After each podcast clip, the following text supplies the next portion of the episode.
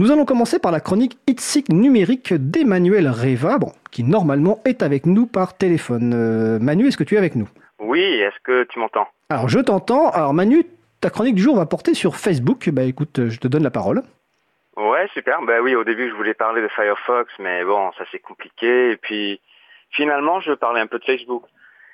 Et, euh, et, on sait bien qu'il y a plein de raisons de mépriser Facebook, comme euh, sa conception addictive, l'accumulation excessive et dérégulée des données privées, euh, la manipulation des utilisateurs ainsi que de l'information elle-même, ou sa collaboration active avec la NSA et d'autres agences de renseignement. ça va loin, son fascisme actif, etc., la suppression des comptes pages et, selon les envies des, des chefs d'État, etc., etc. Non, en fait, euh, je parlais un petit peu du, du, du Facebook et sa pratique, euh, en fait, euh, le fait que Facebook a pratiquement le monopole des liens sociaux. Alors, je vais raconter une petite histoire à côté. Euh, vous connaissez un petit peu cette personne qui, dans, dans votre groupe, dans votre entourage, qui ne dit pas grand-chose, plutôt silencieux, à l'écoute. Mais quand elle parle, on l'écoute, parce que c'est sans doute un truc intéressant. Eh bien, Facebook est en train de assassiner cette personne. Euh, socialement en tout cas. Sur cette plateforme, on ne choisit pas vraiment où donner notre attention. C'est l'algorithme qui décide. C'est l'algorithme qui décide ce qui doit être mis en avant et donc euh, ce qui sera le plus lu, vu, et, ainsi les gens qui seront populaires et, et donc des gens qui auront un impact. Le Facebook décide ainsi activement des idées et des discours à propager. Alors c'est un algorithme certes, mais c'est le Facebook qui le met en place cet algorithme ce n'est pas, ce n'est pas neutre. Ton fil d'actualité n'est pas un fil chronologique de choses postées par des personnes et, autres auxquelles vous êtes abonné. C'est un fil modifié par le Facebook pour optimiser leurs intérêts. Alors si tu ne nourris pas la machine, l'algorithme te punira et tu seras caché euh, tout en bas du fil quelque part.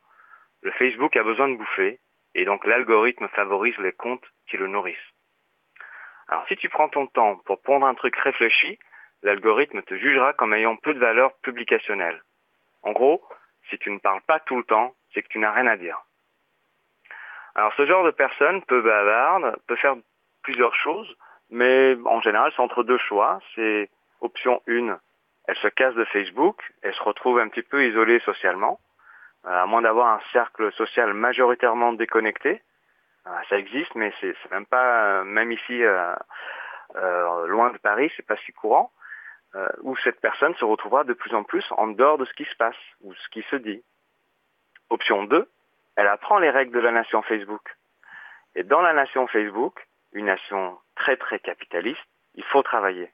Il faut nourrir l'animal algorithmique et mettre son cerveau à disposition. Mais il faut, il faut commenter les publications sans intérêt, il faut liker les trucs qu'on n'aime pas forcément, mais ça fait tellement plaisir aux autres. Et puis si je like les autres, eh ben, ils vont se sentir d'obliger de liker mes trucs aussi. C'est un investissement. Il faut être présent sur le média de manipulation des masses, qui est Facebook, et mériter son rang social. Like et soit liké. Vive la nation du partage. Euh, D'ailleurs, je mets partage entre de gros guillemets, car en fait, on partage surtout les travaux des autres, et en plus, le créateur du contenu euh, réel sera souvent même pas crédité, et le partageur pourra gagner quelques likes, et la plateforme, elle, bah, gagne à tous les coups. Alors tout ça, ça me fait penser un peu à une étude qui a été faite par euh, des universitaires américains et mis en place par un, parc euh, en France. Euh, en gros, ils ont appris à des corbeaux à faire des choses pour eux. Alors ça commence, oui, je sais que c'est un petit peu en dehors du, du sujet de l'informatique, mais il y a un lien. alors ça se passe un peu comme ça. Au début, des chercheurs ont mis une machine, une sorte de distributeur automatique, et ils ont mis des cacahuètes et des pièces de monnaie un peu partout autour, par terre.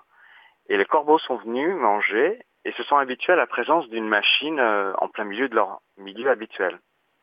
Après, ils ont arrêté les cacahuètes gratos.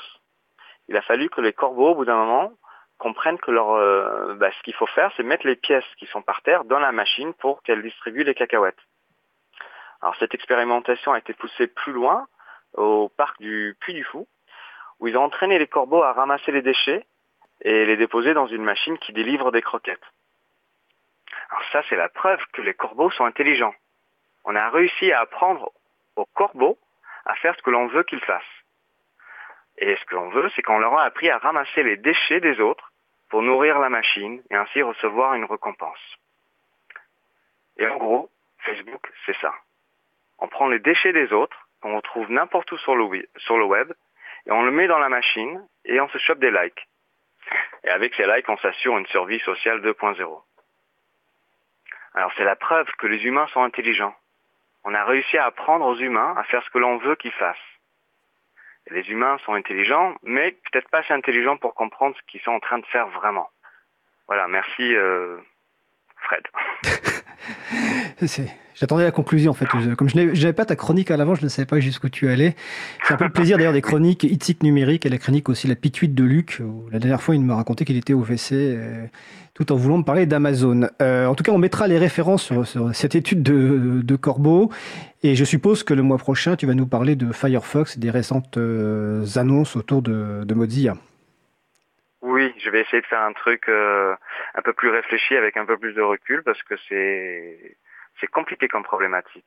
Tout à fait. En tout cas, je te signale que sur donc le salon web, Marie-Odile a trouvé ta chronique très bien.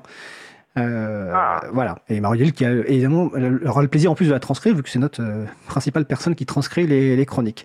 Ben écoute, euh, je te remercie Manu. Donc c'est la chronique Itzik numérique. Ton site web c'est oga.fr. Alors oga avec un H, hein, je précise.